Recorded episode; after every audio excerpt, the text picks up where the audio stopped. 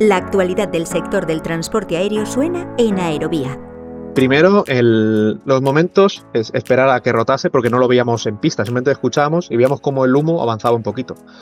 Verlo aparecer, eh, disparar como un, animal, pero también eh, jugando un poco con el retirar un poco la cámara y verlo a simple vista, porque al fin y al cabo, cuando ves todo a través del visor, estás centrado en que el frame esté bien, esté correcto, que el avión no se, no se corte por ningún lado, que el zoom sea, sea bueno, y no lo disfrutas tanto. Me pasa un poco también eso grabando vídeos. Grabando vídeos no disfrutas tanto del momento, sino que estás viendo la pantalla. Y hay ciertos momentos como este que merece la pena tenerlos grabados en, en la retina para siempre.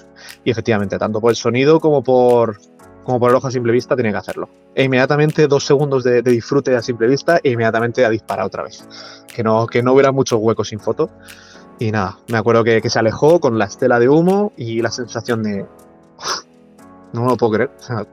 Ya, era como... Como cuando te pasas un juego. De madre mía. O sea, mm, esto, esto es lo más grande.